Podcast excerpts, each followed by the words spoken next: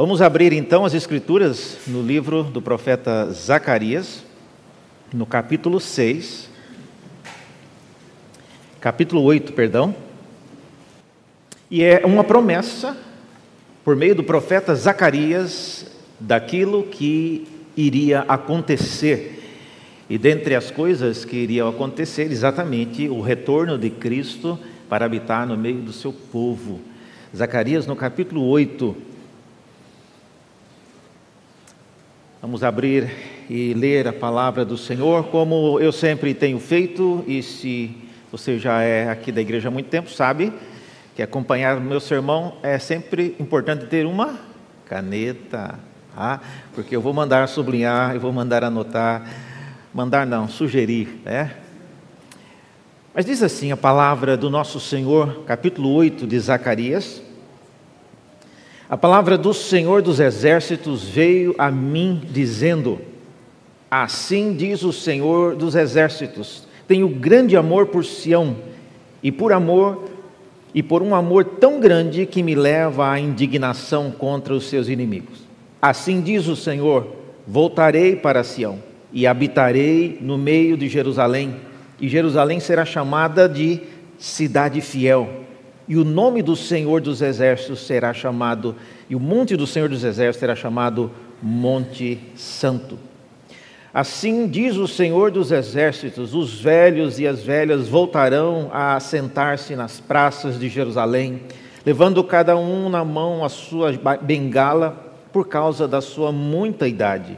As praças da cidade se encherão de meninos e meninas que nelas brincarão. Assim diz o Senhor dos Exércitos: isso pode parecer impossível aos olhos do remanescente deste povo naqueles dias, mas não será impossível para mim, diz o Senhor dos Exércitos. Assim diz o Senhor dos Exércitos: Eis que salvarei o meu povo, tirando da terra do Oriente e da terra do Ocidente. Eu os trarei e habitarão em Jerusalém, eles serão o meu povo e eu serei o seu Deus em verdade e em justiça. Assim diz o Senhor dos Exércitos: sejam fortes, todos vocês que nestes dias estão ouvindo estas palavras da boca dos profetas, a saber, nos dias em que foram lançados os alicerces da casa do Senhor dos Exércitos para que o templo fosse construído. Porque antes daqueles dias não havia salário para os trabalhadores, nem pagamento pelo trabalho dos animais, não havia paz para que o que entrava, nem para o que saía, por causa dos inimigos, porque eu incitei cada um contra o seu próximo. Mas agora, não tratarei o remanescente deste povo como tratei o povo no passado, diz o Senhor dos Exércitos porque haverá semeadura em paz, as videiras darão seu fruto, a terra as suas colheitas e os céus o seu orvalho. Eu farei com que o remanescente deste povo herde tudo isso. A casa de Judá e a casa de Israel, assim como vocês foram uma maldição entre as nações, assim agora eu os salvarei e vocês serão uma bênção.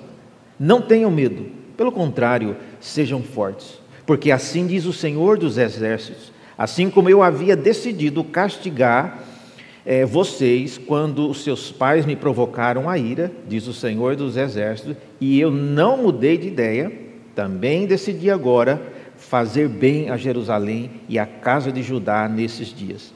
Não tenham medo.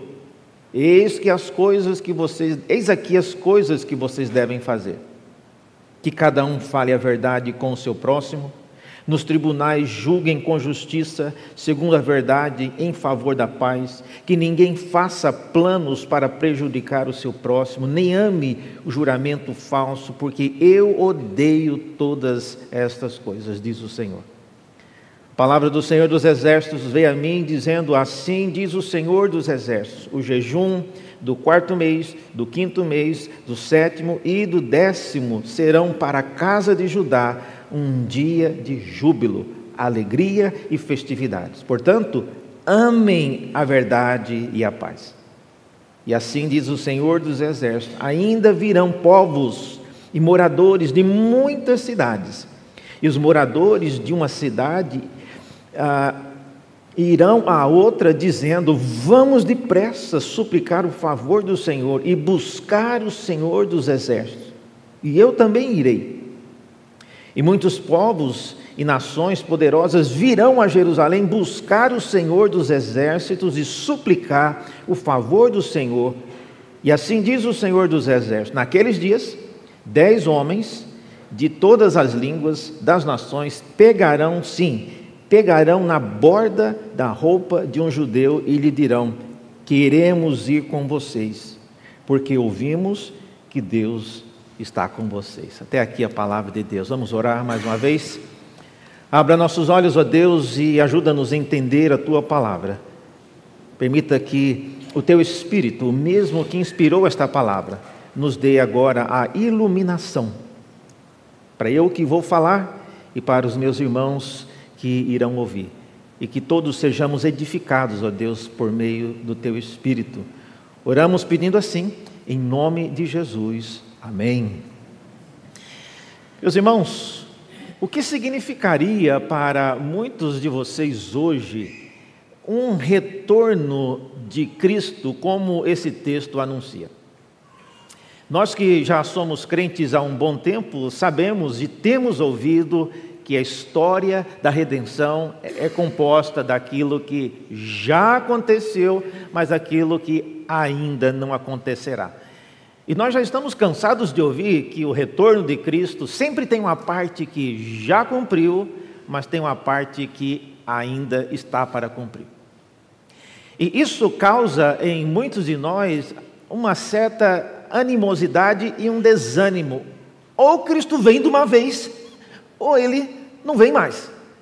Porque eu tenho exame marcado, que demorou para agendar, eu tenho financiamento que eu preciso pagar, eu tenho casamento agendado para acontecer, já tem muita coisa paga, vestido, buffet. Já, e, ou o Senhor vem e acaba com tudo, ou não fica com essa enrolação, um pedaço aqui, um pedaço acolá, um pedaço daqui há 300 anos. E eu creio essa deve ter sido uma das razões porque a igreja, ao longo dos séculos, criou uma certa é, desconfiança e até um desânimo em relação àquilo que a Escritura fala quando nós dizemos que Cristo irá voltar. E esse desânimo, eu creio, em certo sentido, os períodos mais severos da pandemia que nós enfrentamos acabou nos ensinando um pouco a respeito dessas coisas que Todos dizem que irão acontecer, mas na verdade elas não acontecem exatamente como é, são ditas. Nós não vemos o Senhor Jesus descendo nas nuvens com poder e glória. Muitas denominações, inclusive muitas igrejas e seitas, já cansaram de esperar e anunciaram: Jesus vai voltar tal dia, tal hora, e para a tristeza deles, né, nada aconteceu. Então, por ser algo então que muitas gerações experimentaram, eu diria que a experiência que nós tivemos com a chegada, com o pouco anúncio, foi meio repentina a chegada da pandemia que vivemos alguns anos atrás, mas de alguma forma ela nos ajuda a entender. Ela criou parâmetros para que nós entendêssemos um pouco e esperássemos aquilo que Deus está para fazer. E, e nós que vivemos no meio do auge do isolamento por causa da pandemia, podemos ver claramente que a maior dificuldade de olhar e aceitar e entender as advertências era, primeira coisa, acreditar naquilo que eles estavam nos dizendo. Muitas pessoas aproveitaram para criar um novo canal no YouTube, muitas pessoas criaram é, um blog, muitas pessoas criaram vários meios de comunicação para anunciar. Eu me lembro, logo no início da pandemia, tinha um, um cara, ele era um cientista, ficou muito famoso, tinha muitas pessoas que ouviam, ele mostrava gráficos, ele mostrava, é, explicava como era a multiplicação e a propagação de um vírus, e aquilo foi tornando cada vez mais popular. E esse era o centro da dificuldade. Acreditar naquilo que estava sendo dito. E esse era o ponto. Para acreditar naquilo que estava sendo dito, às vezes você tinha que saber quem estava dizendo. Esse era um ponto. Dependendo de quem estivesse falando, você não iria acreditar. Outra coisa que a gente aprendeu de, durante a pandemia é dependendo da motivação com a qual alguém estava dando informação, a gente iria acreditar ou não. E por causa disso, muitos de nós assistimos informação sobre pandemia, sobre vacina, misturar com interesses ah, econômicos, misturar com política, e isso tornou cada vez mais difícil você dar crédito a aquilo que estava acontecendo.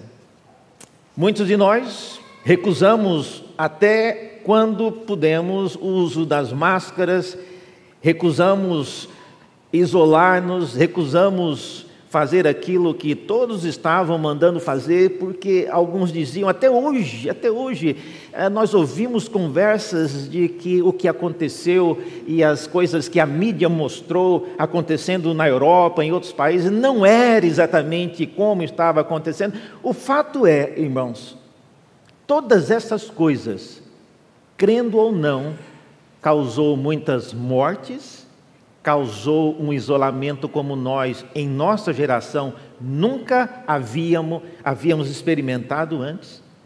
E nós fomos forçados a uma dinâmica nova. E eu creio essa experiência que talvez todos os que estão assentados aqui hoje passaram, ela é importante para entendermos aquilo que Zacarias está dizendo aqui.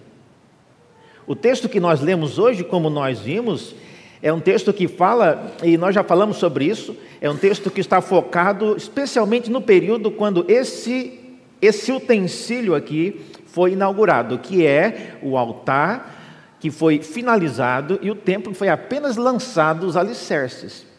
Mas nesse período, então, é que Zacarias vem anunciando coisas que o Senhor faria, coisas que o Senhor novamente retornaria a realizar no meio do seu povo. E é a mesma dificuldade que o povo teve de entender, de aceitar, de, de, ajustar o seu dia a dia para guardar essas coisas, é semelhante às que nós tivemos quando ah, nos fomos informados a respeito da pandemia. Às vezes eu fico pensando que se Deus tivesse planejado, se tivesse antecipado e mandado profetas para avisar de como seria a pandemia, quantos de nós acreditaríamos? Quantos de nós acreditaríamos que nós veríamos a 25 de março sem uma alma viva perambulando ali numa plena segunda-feira? Eu tenho uma foto até hoje que eu guardei, publicada no G1, de um único guarda caminhando pela José Paulino, todas as portas fechadas, um pleno dia de semana. Quem conhece a região de São Paulo sabe do que eu estou falando. José Paulino, no dia de semana, ali é um inferno de gente. Maioria mulheres andando, comprando vestidos, roupas. Quem acreditaria nessas coisas? Ninguém. Semelhantemente, meus irmãos, o profeta Zacarias está trabalhando em prol de criar uma nova esperança e criar novos paradigmas para que o povo de Jerusalém, que havia retornado do cativeiro, havia passado os últimos 70 anos como exilados, agora estão de volta na cidade. E eu queria que você pensasse um pouco nisso. Imagine se a cidade de São Paulo houvesse sido levada no exílio para Venezuela. Você deixou toda a sua casa, todas as suas roupas, toda a sua mobília, a casa que você acabou de construir, reformar, tudo o que você tem aqui ficou para trás. E depois de 70 anos, que as pessoas que vieram de outros lugares moraram nas suas casas, usaram as suas roupas, andaram com seus carros, comeram a sua comida, comeram os seus pomares, mudaram a cultura da cidade onde você viveu por toda a sua vida, e agora você volta. Encontra agora a marginal Pinheiro toda esburacada, o rio Pinheiros, que atualmente está até muito bom e cheiroso, já todo fedorento novamente. Encontra todas as linhas de metrô detonadas e alagadas e sujas, cheias de poeira e de lama. Imagina a, a situação de retornar para uma terra. E foi exatamente isso, irmãos, que aconteceu. O povo de Jerusalém retornou para uma cidade derrubada, queimada. Toda a glória que Jerusalém teve no passado não tem mais. Como eu falei na semana passada, os velhinhos que viram ainda o templo de Jerusalém antes de ser derrubado, e viram agora os alicerces desse que estava sendo lançado, eles choraram de tristeza, porque se lembraram das coisas como elas eram. Portanto, eu queria lançar o desafio a todos vocês nesta manhã, para que nós considerássemos os paradigmas criados pela pandemia para avaliar aquilo que Zacarias está dizendo. E a pergunta é: como é que nós vamos fazer isso? Ah, mesmo que eh, vocês aceitem o desafio, a pergunta é: como que nós vamos entender e crer nas advertências do Senhor, feitas por meio de Zacarias? Porque são coisas, olha só, se nós que já passaram aqui poucos anos da pandemia, já temos dificuldade de crer em algumas coisas, imagine ah, olhar para aquilo que Zacarias teve. Zacarias está há 2.500 anos longe de nós. Mas como é que nós podemos voltar a entender e crer naquilo que Deus advertiu por meio do profeta Zacarias? Eu selecionei aqui algumas coisas para que nós pudéssemos pensar, pelo menos três delas.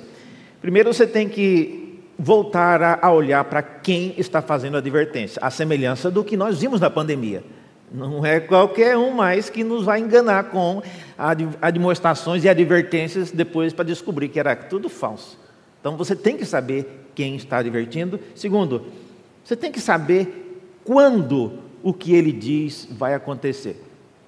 Ah, quando que a pandemia vai acabar? Ou, ou quanto tempo vai durar? Então, todas essas coisas eram importantes. E terceiro, o que exatamente Zacarias diz irá acontecer?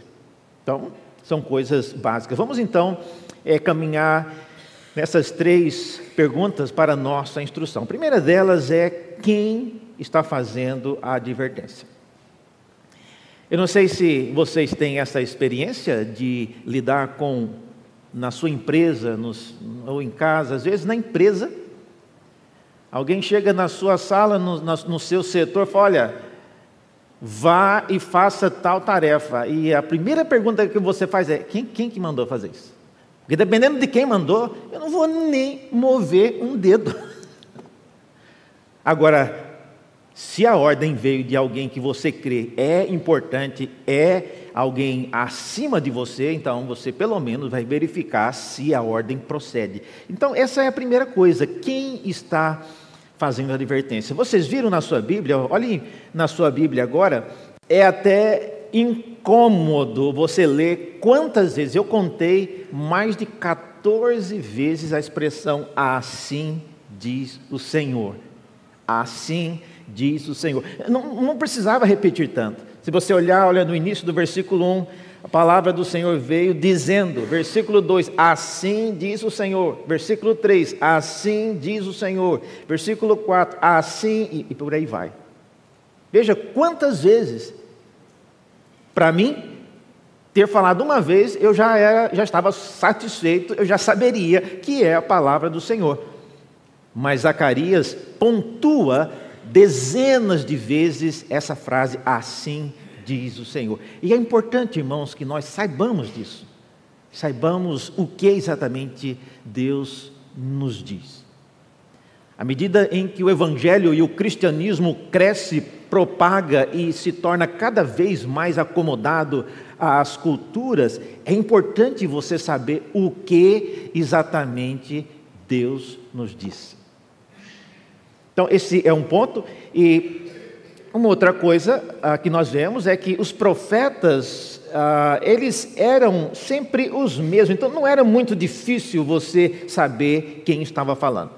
Deus não mandava um profeta a cada semana, a cada mês, era sempre os mesmos, e se você olhar ao longo de quase mil anos de história, você vai ver alguns poucos profetas. E eles permaneciam por longo tempo. Às vezes, ah, eu, eu, observo ah, na a, igrejas, até aqui, igrejas de Santo Amaro, eu fiquei sabendo que alguém está falando, ah, como que é o nome daquele pastor baixinho que tem na igreja? no caso, estava se referindo a mim, né? Ah, porque eles vêm tanta gente falando, e não é comum nas igrejas ter vários pastores falando e pregando sempre. Geralmente tem um pastor que é o grande e o poderoso e aquele que é o mais importante. Alguém fez uma, uma brincadeira comigo aí no grupo da mocidade, né? Me retratou como sendo um pastor aí de uma denominação, cantando a música, né? do poderoso chefão chegando, né? Então, esse é o estilo de pastores que o mundo conhece, pessoas extremamente poderosas, ícones no meio de uma comunidade. Mas numa igreja que tem cinco pastores, todos pregam, todos são igualmente é, abençoados na palavra e na pregação, é, é difícil de saber quem é quem. Nos dias do profeta isso não acontecia. Profetas de Deus eram sempre pessoas distintas e a gente sabia quem estava falando. E outra coisa, as advertências que esses homens faziam era ao longo de várias gerações. Isso parece advertência de mãe. Ela fala quando você tem 5 anos de idade e quando você tem 15, ela fala a mesma coisa. Talvez você devia ouvir a sua mãe então, né? Porque se ela fala a mesma coisa, já era hora de você fazer o que ela manda. Mas a advertência de mãe é: não faça isso, não faça isso. E a gente faz a mesma coisa ao longo da vida. Então, as advertências que os profetas faziam não eram advertências isoladas, não eram advertências que ele falava uma vez só e depois você tinha que voltar e estudar a história para descobrir o que é que foi dito. Não. As advertências, elas eram repetidas ao longo de várias gerações. O que Isaías está falando, o que Zacarias está falando aqui, nós veremos já já. Profetas, Isaías já falou e vários profetas já falaram. Então isso é bom, isso é bom. Então, irmãos, quem está falando é o ponto importante, e nesse texto nós vemos claramente que não há nenhuma dúvida de que a instrução procede do Senhor. Então, ouça, ouça, é, não fique pensando e nem costurando maneiras de aguardar aquilo que pode acontecer, ouça as instruções da palavra de Deus e viva de maneira ah, própria, como o texto nos desafia. Segunda coisa, tem a ver com quando o que ele diz irá acontecer. Essa é uma dificuldade que eh, vocês que são mais jovens ah, têm na vida, que é mensurar o quanto a vida passa rápido. Eu estive agora, essa semana, no aniversário do meu pai em Cuiabá, e vendo algumas fotos antigas de quando eu era criança, a gente fica pensando como a vida passa rápido. Eu pisquei o olho, já estou com mais de 50 anos. Mas quando a gente é jovem, a gente não tem essa percepção. E uma coisa que atrapalha-nos a entender e crer naquilo que Deus vai fazer é o tempo que isso vai durar. Se eu perguntar para os mais idosos aqui, isso vai durar 10 anos, 10 anos é um pulo. Mas para quem é jovem, 10 anos é uma eternidade. Então veja só ah, como o texto aborda isso. Primeiro, o texto fala que ah, isso que ele está falando virá depois de várias décadas de devastação. Veja aí no versículo 9, no texto da sua Bíblia, O Senhor está dizendo por meio de Zacarias: sejam fortes todos vocês que nestes dias estão ouvindo estas palavras da boca dos profetas, no plural, estão vendo? Então não é só do profeta Zacarias. Isso aqui é uma mensagem cumulativa. Zacarias também está dizendo isso. Mas isso aí é uma mensagem que vem sendo dita por meio de vários profetas. Mas vocês, nesses dias, estão ouvindo mais uma vez a mensagem dos profetas, a saber, versículo 9: nos dias em que foram lançados os alicerces da casa do Senhor dos Exércitos, para que o templo fosse construído. Esse é o tempo, esse é o momento quando o povo está ouvindo essa mensagem. Então, quem ouve essa mensagem já viu, ou pelo menos já ouviu recentemente do templo sendo derrubado. Quem ouve essa mensagem já tem aí um cabedal de palavras proféticas ao longo dos séculos. Quem ouve essas palavras nesses dias já passou pelo equivalente da pandemia. Algumas coisas, irmãos, eu creio que não vão, não vão acontecer, eu imagino eu acho que nunca mais nós ficaremos isolados do jeito que nós fizemos. Todo mundo em casa. Acho que não vai acontecer, mas eu, eu acho. E semelhantemente, eu creio que o povo de Israel, vendo os profetas falando, falando, falando, isso não vai acontecer de novo. Olhar para a cidade de Jerusalém toda derrubada, isso não vai acontecer de novo. Jerusalém nunca mais vai ser uma cidade gloriosa como foi. Então, como é que você coloca e, é, na mente daquele povo uma nova esperança para aguardar aquilo que o Senhor irá fazer? Especialmente quando envolve o tempo. Quando? Quando que o Senhor vai fazer isso? Zacarias ainda, no capítulo, no mesmo capítulo, no versículo 10, veja aí na sua Bíblia, ele continua dizendo, porque antes daqueles dias, não havia salário para os trabalhadores, nem pagamento de, pelo trabalho dos animais, não havia paz para o que entrava nem para o que saía, por causa dos inimigos, porque eu incitei cada um contra o seu próximo, mas agora eu não tratarei o remanescente deste povo como tratei no passado. Então, veja, é um momento novo, é uma época nova. E eu queria que vocês sublinhassem isso, irmãos, duas coisas aqui. Primeiro, foi Deus quem fez aquilo que aconteceu. A tragédia foi causada por Deus. Eu incitei. Hoje, eu deveria, mas não vou fazer isso. Pedir para você levantar a mão. Quem acredita que a pandemia. Não estou perguntando, é, é uma pergunta retórica. Quem acredita que a pandemia foi enviada por Deus? Não responda, só pense. Então, não é fácil você entender por que algumas coisas estão acontecendo. Nesse caso, Deus disse. Eu incitei e eu causei cada um contra o seu próximo, e tudo o que vocês viram acontecendo, a devastação da cidade de Jerusalém, foi porque eu fiz isso. Mais adiante, você vê ainda no versículo 11 e 12, o próprio Deus diz: Mas agora eu não vou tratar mais o remanescente desta maneira. Então, novamente, é Deus quem está fazendo. Isso, irmãos, é aplicado para a teologia, aplicado para a história da Bíblia, é às vezes fácil de entender. Mas quando nossos parentes, quando um esposo, uma filha ou alguém da sua família cai doente, acamado, às vezes com uma enfermidade mortal, às vezes já com o prognóstico bastante sombrio, é difícil entender, é difícil você colocar isso da mesma maneira como Zacarias está dizendo aqui. Nós não cremos e às vezes não gostamos de pensar que o nosso Deus é quem faz essas coisas.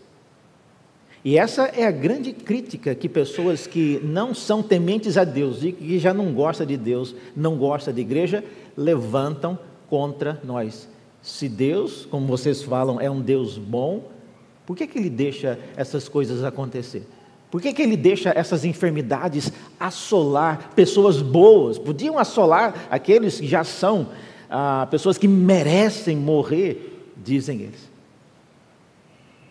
Saber avaliar o que Deus está fazendo é possível apenas quando nós lemos as Escrituras e olhamos o que Ele já fez. E nesse caso aqui, Deus está mostrando que quando Ele fez essas coisas, Ele fez para que nós pudéssemos avaliar aquilo que iria acontecer. Eu estava, alguém me passou aqui, aqui da igreja uma, uma, uma imagem que a Prefeitura de São Paulo aprovou uh, recentemente, um novo plano, né, diretor para remanejamento e urbanização da região de Santo Amaro. E a pessoa que me passou, passou porque essa modificação que foi aprovada envolve a nossa região aqui. E, para quem conhece a região aqui, essa avenida que vocês entraram pelo estacionamento de trás, a Isabel Schmidt, segundo esse plano, vai ser ampliada, um recuo de 30 metros. Desde lá de antes da Adolfo Pinheiro vai ser derrubado tudo, descendo aqui em frente do shopping Boa Vista, continuando para dar emendar com a Avenida Sabará. Os que estão me ouvindo online não têm a menor ideia do que eu estou falando. Quem mora aqui sabe, pastor, isso não vai acontecer nunca. Olha o tamanho do prédio que tem ali na Isabel Schmidt, perto da Adolfo Pinheiro. Eles vão derrubar aquilo.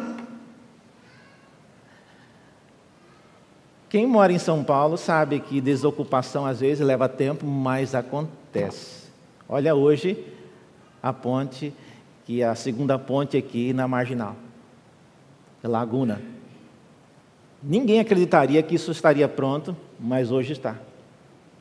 Talvez nós não estejamos aqui mais, ou vivos, ou na igreja de Santo Amaro, para ver essa nova avenida que vai passar aqui no fundo. Vai roubar metade do nosso estacionamento. Mas nós precisamos, irmãos, crer que Deus age. Eu não sei se os líderes do Brasil vão dar conta de fazer isso aí, mas o que Deus está dizendo na palavra dele, ele vai fazer. E o texto diz que ele vai, ele vai retornar. E o profeta é aquele responsável por nos dar esperança, levantar em nós a esperança de que essas coisas voltarão a acontecer. Então, depois do cativeiro, essas coisas vão acontecer. Não, não se assustem. Está realmente tudo derrubado, está tudo esculhambado, mas isso vai acontecer. Jerusalém voltará ser uma cidade gloriosa. E por último, a respeito do quando Deus irá fazer o que ele diz irá fazer, eu sempre gosto de dizer, irmãos, que há sempre intervalos de séculos de paciência até que venham os dias de castigo. Quem lê a Bíblia sabe disso. Quem lê a Bíblia sabe que Deus não vive, pecou, castigou, pecou, castigou. Deus tem uma paciência enorme e a história da redenção nos mostra isso. Ao longo dos séculos, Deus aguarda até que o povo se arrependa, isso não acontece, então vem o castigo. Em terceiro e último lugar, o que exatamente o Senhor diz irá acontecer?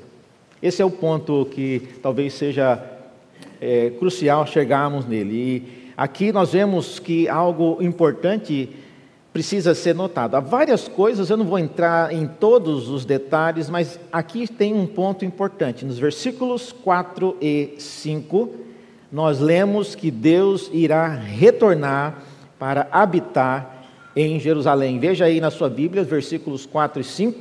Assim diz o Senhor dos Exércitos: os velhos e as velhas voltarão a sentar-se nas praças de Jerusalém, levando cada um na mão a sua bengala por causa da sua muita idade. E as praças de Jerusalém se encherão de meninos e meninas que nelas brincarão. Que maravilha isso, né? Talvez hoje em São Paulo não é toda praça que você pode brincar com seu neto ou com a sua neta. Que coisa boa, reverendo, ler isso, saber que Jerusalém voltará a ser como era. Aqui está o pulo do gato. Essa descrição não é Jerusalém voltando a ser o que era. Essa descrição é uma descrição futura. Jerusalém nunca foi desse jeito. Como que eu sei disso? Veja esse texto é, de Isaías. É, Isaías fala de coisas semelhantes. Isaías veio antes de Zacarias. Ele diz: Olha, não haverá mais nela criança que viva somente alguns dias, nem velho que não complete os seus dias, porque morrer aos cem anos será morrer ainda jovem, e quem pecar só aos cem será amaldiçoado. Então, essa expectativa de que as pessoas viveriam muito, já era algo que os profetas vinham falando. Então, quando Zacarias fala sobre isso, ele está falando de uma realidade que acontecerá. Quem aqui espera viver mais do que 100 anos? Tem alguns que já estão perto, né? Estou olhando aqui para o seu João, da dona Ana, né? Ele vai chegar a 100 com certeza, né? Mas tem alguns mais jovens assim que eu não sei se vai chegar, porque o estilo de vida que ele tem hoje se ele chegar a 60, eu já estou feliz. Mas irmãos, que bênção é você poder crer que nós caminharemos 100, 120 anos, e não só isso.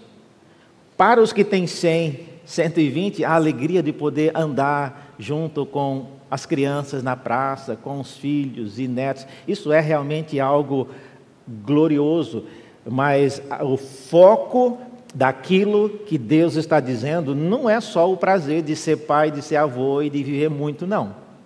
O foco é mais do que isso. Diz o versículos uh, 20 e 23 que mais importante do que viver muito e viver bem, os versículos 20 e 23 desse capítulo, diz: Assim diz o Senhor dos Exércitos Ainda virão povos e moradores de muitas cidades, e moradores de uma cidade irão a outra, dizendo: Vamos depressa suplicar o favor do Senhor e buscar o Senhor dos exércitos, e eu também irei.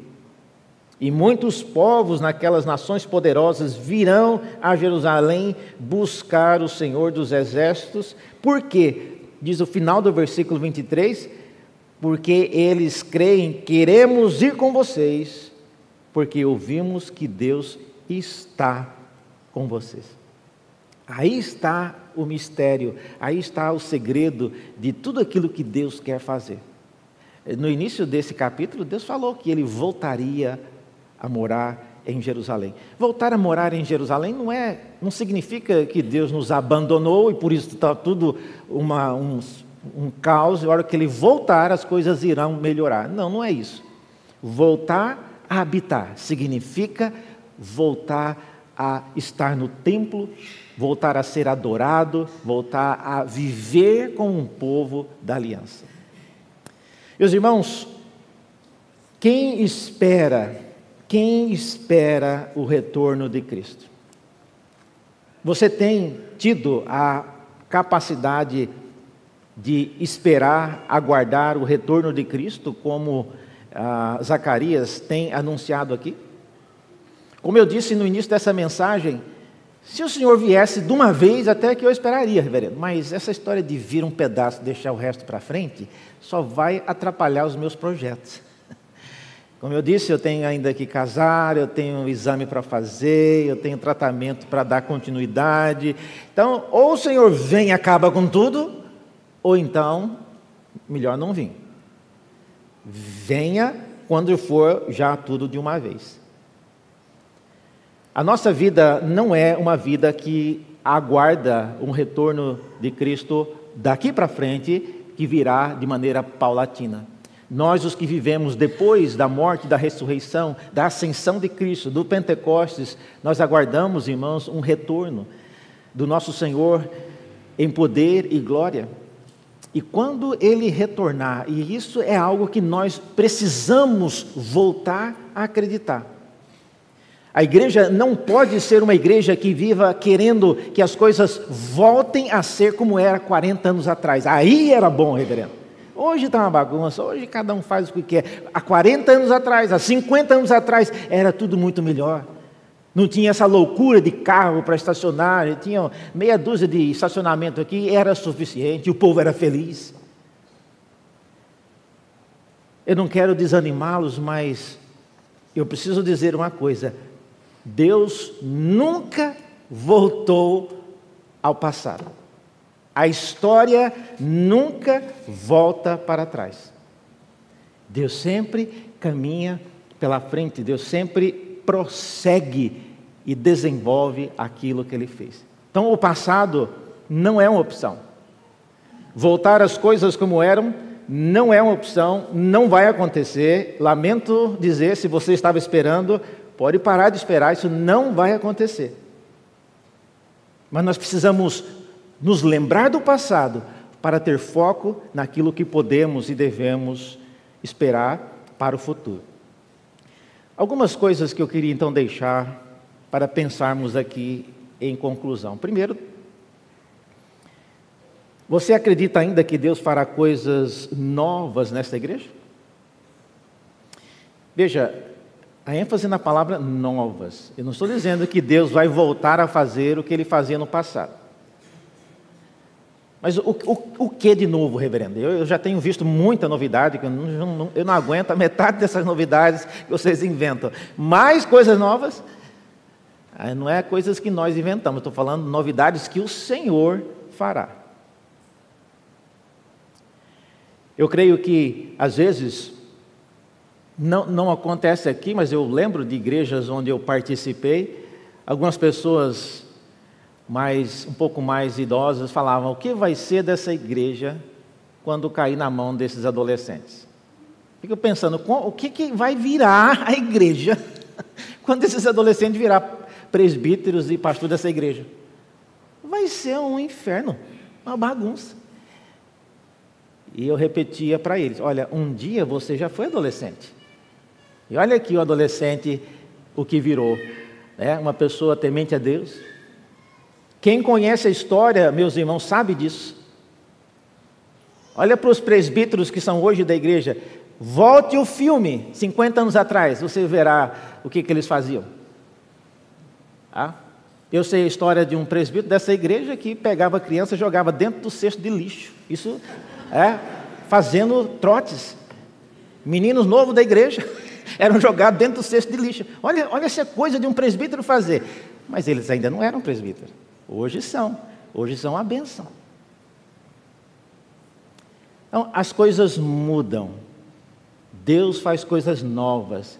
A igreja de Santo Amaro não pode ser uma igreja querendo apenas viver pensando e tendo como referência aquilo que Deus já fez. A gente tem que ser grato por aquilo que Deus já fez, mas esperar coisas novas. E é isso que Deus certamente fará: coisas novas, coisas que nem olhos viram, nem ouvidos ouviram, e que Deus certamente irá fazer.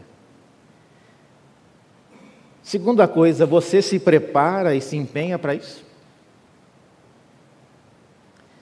Uma coisa é você acreditar, outra coisa é você se empenhar para fazer e para viver naquilo que Deus tem ah, preparado e às vezes feito no futuro.